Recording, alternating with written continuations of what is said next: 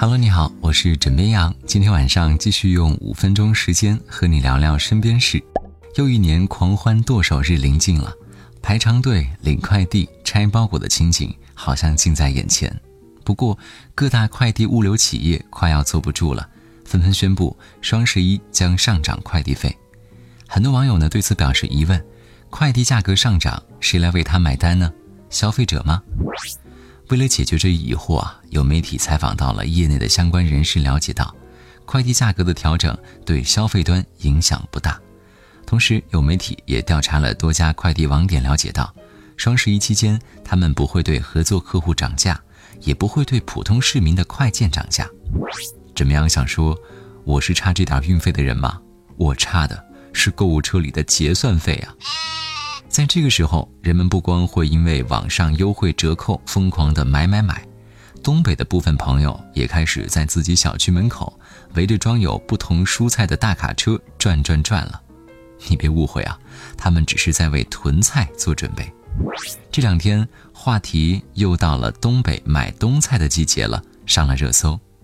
一台满载大白菜的大卡车，只要在东北某小区那么一晃，一天之内基本上。白菜就都卖光了，相信很多人都很好奇，他们一顿吃得完吗？同学们，知识点很重要啊，吃不完可以囤呢。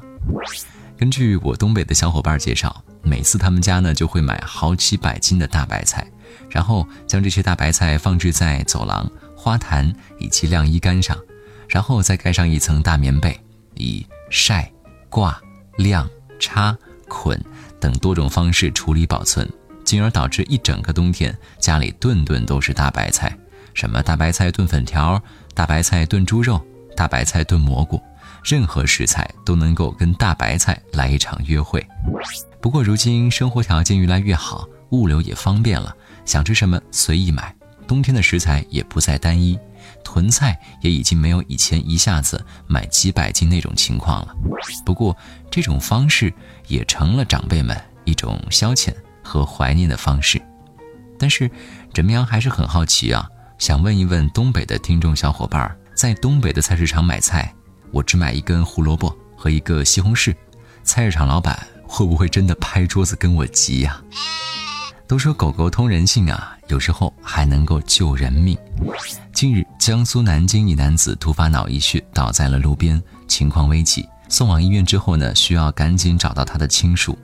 而就在民警苦于查不到男子身份的时候，没有想到一只名叫小七的金毛犬的出现，让事情发生了转机。原来当晚主人在河边遛狗时，狗狗突然叫唤起来，并想往草丛里钻。主人发现了在草丛中响铃的手机，这个手机正是男子扔在河堤边的。民警立刻通过手机顺利联系上了男子家人。有网友评论：“是不是所有神犬？”都叫小七呀。接下来分享一则暖心的新闻：小黎同学今年刚考上湖南科技学院，但是因为患先天性疾病，只能坐着轮椅上学。于是从开学第一天起，班上的三十名男生便自发担任志愿者，轮流接他上楼下楼。学校为了方便小黎，也尽量把他们班所有的课都安排在最低楼层。但是有些实验课在四楼和五楼。只能靠班上同学把他给背上去。学校呢，还为小黎腾出了一间家属楼一楼的住房，无偿提供给他和照顾他的母亲居住。不能让一个学生在求学路上掉队，这个学校用行动诠释了这句话，为他们点赞。